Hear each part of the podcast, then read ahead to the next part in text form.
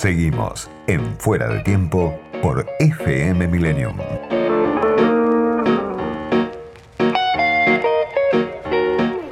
Martín Rapetti es economista, investigador del Centro de Estudios de Estado y Sociedad, investigador del CONICET y profesor de macroeconomía de la UBA. Martín, ¿estás ahí? Soy Diego Genú, ¿cómo te va? Gracias, Diego, ¿cómo andás? Bien, para mí también.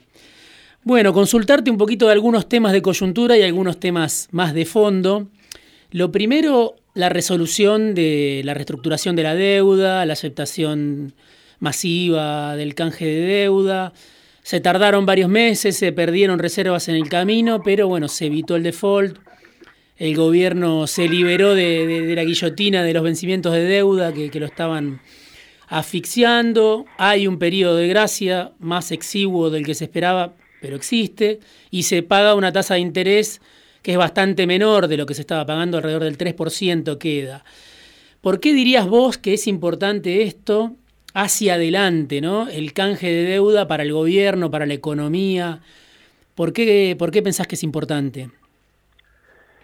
Bueno, primero creo que, digamos, más allá de, de, lo que mencionabas al principio, de si se tardó o no se tardó, eh, los idas y vueltas, siempre acordate el, pasó ahora y pasó también con la reestructuración que hizo en su momento Roberto Lavagna.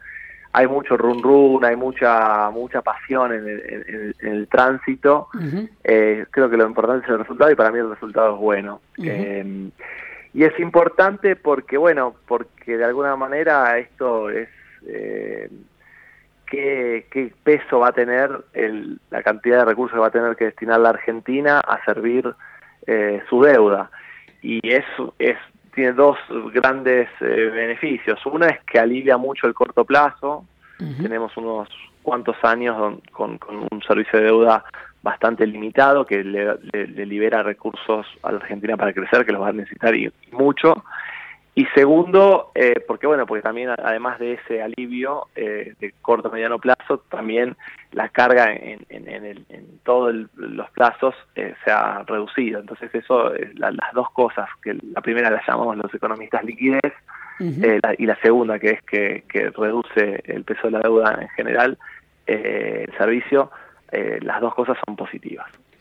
Bien, por otro lado, estamos viendo este, los días posteriores a este éxito del canje que presentó el gobierno el lunes, otra vez el problema de la falta de dólares, que a veces se expresa por la compra récord de, dólares, ¿no? El, impuesto país es lo que más crece en la recaudación.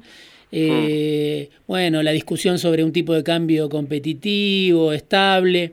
¿Cómo se puede resolver este conflicto eh, la brecha, que los plazos fijos le ganen al dólar. Digo, ¿hay alguna forma de resolver esto en el corto plazo? No la falta de dólares estructural, sino este problema que tiene el gobierno de que en el día a día lo están corriendo, ¿no? Con la mm. cotización del dólar.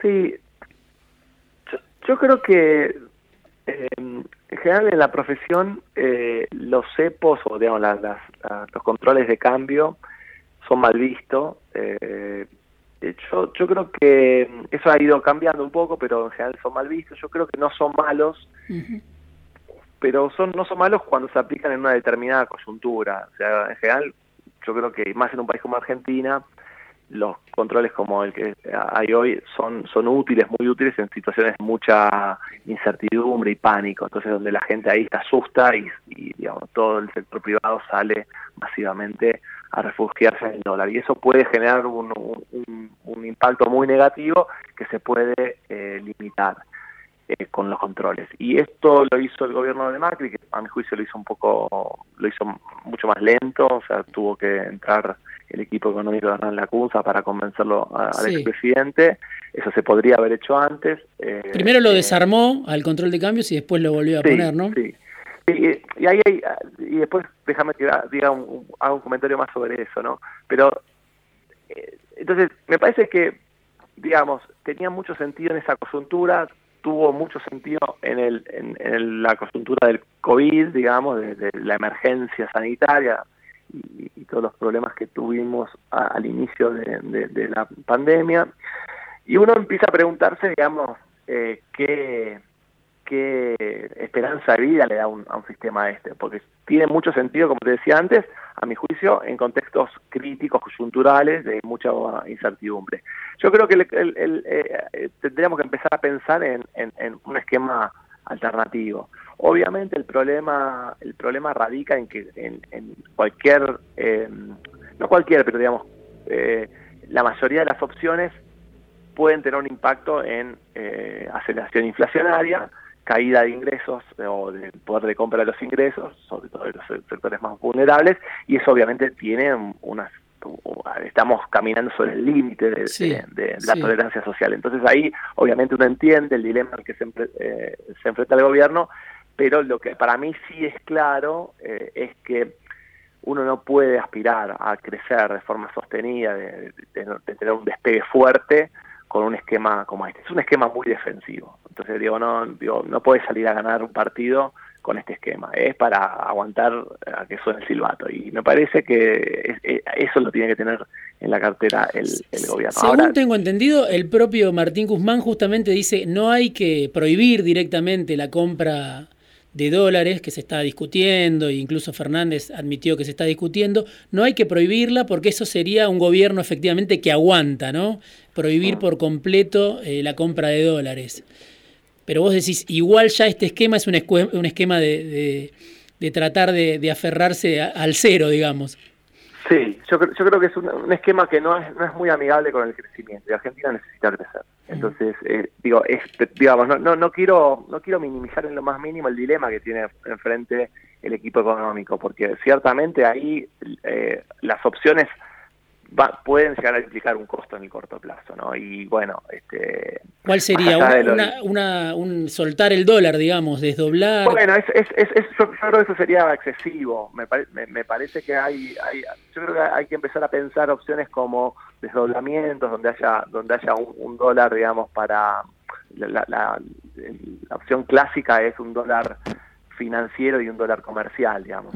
Todo lo que sea el comercio exterior vaya con un dólar y otro que es más controlado y un dólar más libre para los financieros. Esa, es la, la, de manual, digamos, y la que, la que muchos están eh, sosteniendo. Entonces, digo, eh, variantes de ese tipo me parece que se tienen que empezar a, evaluar.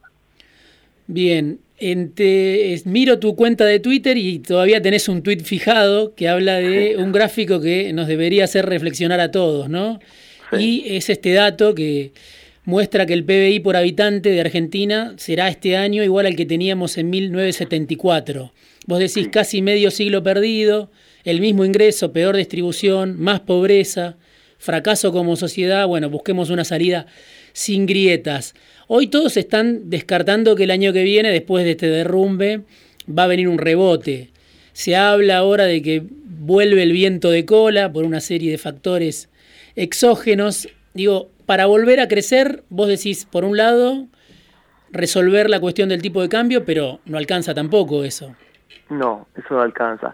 No, yo, yo creo que es una economía, digamos, la mirada, si uno la, tiene más histórica, es eh, Argentina construyó eh, una, una, economía al calor de, de, una bonanza internacional que fue en los años 2000, sin, que esto quiera decir que, la, que el éxito económico eh, de aquel entonces fue producto de la solamente la bonanza, cosa que no creo, eh, pero sí ciertamente la bonanza internacional o la, el crecimiento del comercio internacional tan rápido, China y, los precios de, nuestras commodities tan altos, jugaron un rol central. Y eh, junto con eso se, se, se, creó un Estado, me parece que con una capacidad... Eh, eh, menor a la que, eh, perdón, se le exigía al Estado más de lo que el Estado podía dar. O sea, el Estado en esas circunstancias tal vez podía dar más de lo que puede dar en una circunstancia más normal. O sea, se construyó un Estado eh, basado en la excepción más que en la normalidad. Entonces, eh, eso le pasó no solamente a Argentina, sino al grueso de América Latina, dicho sea de paso, con, con, con variantes, ¿no? Eh, desmantelar eso, o, digamos, más que desmantelar, eh, perfeccionar eso, eh, ajustar eso a, los, a, las posibilidades, obviamente es doloroso. yo creo que el gobierno Mauricio Macri eh, no leyó bien ese, el problema que tenía por delante. Yo, yo en aquel entonces pensaba que, que Macri tenía que ganar, darse vuelta y llamar a un gobierno de unidad nacional porque le quedaba por delante un desafío enorme. Eh, él y su equipo económico no lo entendieron de esa manera, entendieron que, tenían una gran posibilidad por delante porque había un mundo que, estaba ávido de, deuda argentina y que eso le podía permitir hacer un ajuste de una forma más eh, tolerable para la sociedad, ¿no? que lo cual era, era razonable, dicho sea de, paso. ¿no? Eh, em, entonces, ¿Qué pasa? Yo creo que, eh, que quedan muchas cosas por, por O sea, Argentina tiene, tiene que reorganizar su economía. Hay muchas cosas por, por hacer. Eh, cuando los empresarios dicen que hay una tenemos una carga impositiva que les impide competir internacionalmente, me parece que, que eso ah, tiene algo de verdad. Después podemos discutir los, los, detalles, ¿no? Digamos, pero digamos, Argentina eh, obviamente tiene un peso de pérdida de competitividad que le hace, que le impide eh, salir creciendo eh, al mundo y que es algo que necesita, Argentina, Argentina necesita crecer generando dólares, eso lo sabemos los argentinos, y, con, el estado de cosas eh, Argentina tiene que hacer arreglos que pueden implicar costos sociales. Entonces, para mí, el, llamado a, a, los gobiernos de unidad, a los consensos, a los acuerdos, no tiene que ver con una cosa pacifista que yo tenga, o tiene que ver, me parece, con que el desafío es muy grande hmm. y hay que tener una, una amplitud política que tolere esos ajustes, esos ajustes, esos arreglos, llamémoslo, porque el ajuste es una palabra fea, pero esos arreglos que, que, bueno, que definitivamente van a tener que, que transitar eh, años electorales y en eso tiene que haber ciertos acuerdos que, trasciendan lo electoral. Entonces, por eso creo que, como era, era necesario en el momento que lo hizo, eh, que, no lo hizo eh, Macri, y creo que sigue siendo necesario hoy. Sí, ustedes justamente eso me lleva ¿no? al, al, texto que escribieron, eh, La paradoja populista. Vos, este, Pablo Gerchunov y Gonzalo de León.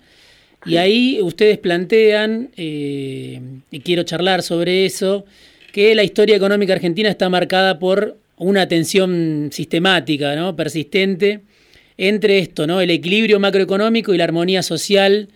Eh, yo lo escribí en el canciller. Eh, bueno, hacer algo que, pocas veces se, bueno, no, sé si pocas veces, pero lograste escribir una cosa mejor que el, propio original.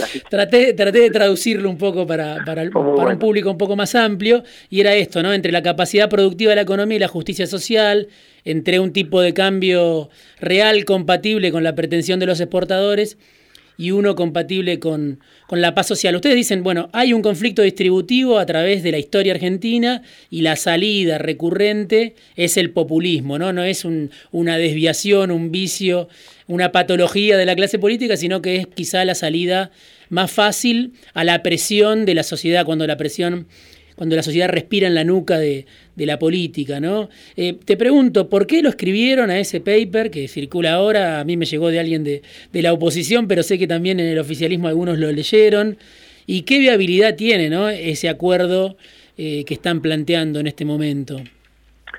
En realidad, el, el, trabajo ese tiene un antecesor que es un trabajo que hicimos con Pablo en el 2016, eh, que digamos que hace en forma un poco, es un poco más académico tal vez ese, eh, que hace también una lectura de la historia económica argentina desde, no sé, los 30 a hoy, basado en ese en ese modelo de, digamos, de los dos equilibrios, el equilibrio social o la armonía social, como lo llamaste, y, el equilibrio macroeconómico o económico, ¿no?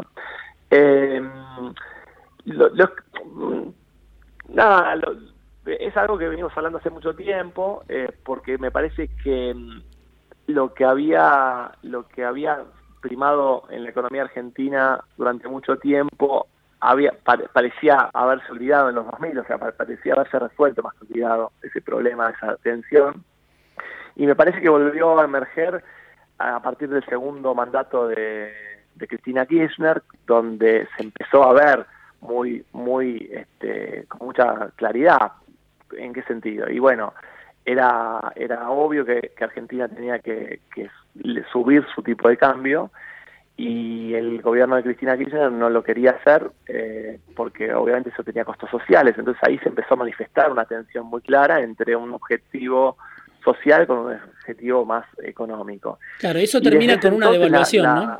Termina con una, digo, termina con una devaluación en 2014 y después venimos de un ciclo de fuerte, de 2014, 2016, 2018. Son devaluaciones que, que yo lo llamé la, economía del día de la marmota, porque eh, desde ese entonces hubo ciclos de año par e impar, con devaluaciones y apreciaciones al siguiente. En, los años electorales había apreciaciones para, para, para ganar elecciones, cualquiera sea el, gobierno, o sea, lo hizo Macri, lo hizo Cristina, digamos, es, y es una tentación que está en todo gobierno en realidad, ¿no? Porque el atraso cambiario o atrasar el tipo de cambio eh, es popular porque mejora el poder de compra de, los salarios, entonces eso eso ha estado en todos los signos políticos. y, y con Pablo justamente tenemos esa idea de que de que en realidad es no es un problema de que de que eh, em, eso eso esa esa vocación por por por por ir hacia hacia desequilibrios macroeconómicos dicho de otra manera esa tendencia a ir hacia equilibrio hacia desequilibrios macroeconómicos no son vocaciones eh, de ignorantes, sino que son pulsiones sociales que, empujan a los gobiernos a ir en esa dirección y lo vemos en que en casi todos los gobiernos han tenido esa. Ahora, Martín, ustedes dicen eh, habría hace falta una fórmula política, ¿no? Un acuerdo de intercambio proponen al final del texto de ingresos por propiedad, ¿no? Que, que los empresarios en, en las ramas, me imagino, más dinámicas que puedan ceder propiedad lo hagan a cambio de que los trabajadores cedan en su demanda de mejorar eh, su salario real, su poder adquisitivo. Hoy nosotros la realidad que tenemos son varios años de ajuste sostenido sobre los salarios, ¿no? De los mm. últimos cuatro o cinco años, eh, cuatro por lo menos, viene el salario perdiendo poder adquisitivo. Y yo, a varios comentarios que recibí críticos del texto de ustedes, decían, bueno, justamente es una propuesta que pide bajar los salarios en un momento donde los salarios ya vienen a la baja. Entonces, la pregunta que te quiero hacer es, por un lado, si ustedes plantean eso, si no, eh, no lo plantean, ¿por qué no lo plantean? ¿Y qué pensás de este momento? ¿no? Porque algunos dicen, con salarios deprimidos no es posible retomar el mercado interno, el crecimiento vía mercado interno, que es una de las consignas del, gobierno, y otros más eh, pro mercado, más consultoras eh, ligadas al mercado, dicen, ahora se puede bajar la inflación con el salario como yo lo llamo de variable de ajuste porque está justamente a punto caramelo para un acuerdo de ese tipo, ¿no? Porque está muy depreciado, quedó muy atrás de la inflación. Sí, no, nosotros no. El, el, el, trabajo es un trabajo más estructural, como dijiste en algún momento de, la conversación. Eh, no está eh, parado sobre la coyuntura y no, está diciendo hoy hay que bajar. O sea, esa es una mala lectura. En general, en general eh, muchos colegas lo, leen, lo leen con esa clave y no, no es una clave este, o sea, tenemos la, la, gran virtud de, irritar a todos los lados. sí, sí, también a la, ortodoxia, obviamente, sí, sí. Sí, no, no, no, suele pasar eso. Pero el, el, no, el, el, punto, el punto acá es el siguiente, es una idea bastante, eh, digamos, eh, nosotros tenemos una inclinación eh, igualitaria con Pablo, ¿no? Digo, pero eso es absolutamente irrelevante desde el punto de vista de la, de la política, porque digo, aquí le interesa las preferencias por la igualdad de Arquinoff y de Rapetti. Esos son temas absolutamente menores. Porque el tema central es que tenés un, claramente una sociedad que valora la igualdad. Entonces, eh, eh, ¿cómo, ¿cómo, si vos tenés esta atención, si, nuestro, si nuestra hipótesis es correcta, si nuestro diagnóstico es correcto, ¿cómo resolves esta tensión en donde vos tenés que lograr que, que haya un acomodamiento entre productividad y remuneración salarial, digamos, ¿no? o sea, esa es, esa es la, la, la tensión, o sea, no podemos eh, crecer la productividad porque tenemos eh, un, salario que termina siendo eh, poco rentable las actividades que se tienen que promover, que son las, ah, las actividades que, que, se comercian internacionalmente. Entonces, ahí la, la, propuesta nuestra es, bueno, ¿por qué no, dado que, dado que si hay una expansión de esas actividades, a todos nos va a ir mejor, bueno, ¿por qué no nos asociamos en ese, en ese proyecto? ¿Por qué no hacemos un proyecto que sea asociativo. Entonces, ¿por qué no encontramos alguna, alguna forma de algún intercambio que el que está cediendo un poco hoy, más de lo que, o sea, cede algo de lo que considera que es justo tener y, no lo reclama. es suspender, suspender ese conflicto distributivo estructural, por un tiempo por lo menos. Es, encontrar una, una forma para que, para que haya, eh, se aliviane esa tensión, ese, conflicto. Y es, es una solución asociativa, cooperativista, si se quiere. Está claro. Eh, digo, es, la, que, la que nosotros sí, tenemos sí, es, en mente. Es una propuesta, obviamente, para, pero, discutir. Pero, es, pero digamos, no, no, justamente nosotros, más que, más que en lo propositivo, eh, que nos animamos, estamos más que nada en tratar de, construir un diagnóstico que sea compartido y después, bueno, nos sentaremos, si nos convocan a, aportar ideas, a, decir lo que nos pensamos, pero lo, más importante me parece es, estar de acuerdo en, el diagnóstico. Sí, me pareció interesante a mí obviamente y por eso hice una nota sobre el texto. Te agradezco mucho, Martín, el tiempo, seguramente seguiremos charlando sobre este y otros temas. Te mando un abrazo. Muchas gracias, Edo. Gracias a vos. Martín Rapetti, economista, investigador del Centro de Estudios de Estado y Sociedad, SEDES, investigador del CONICET y también profesor de macroeconomía de la UBA.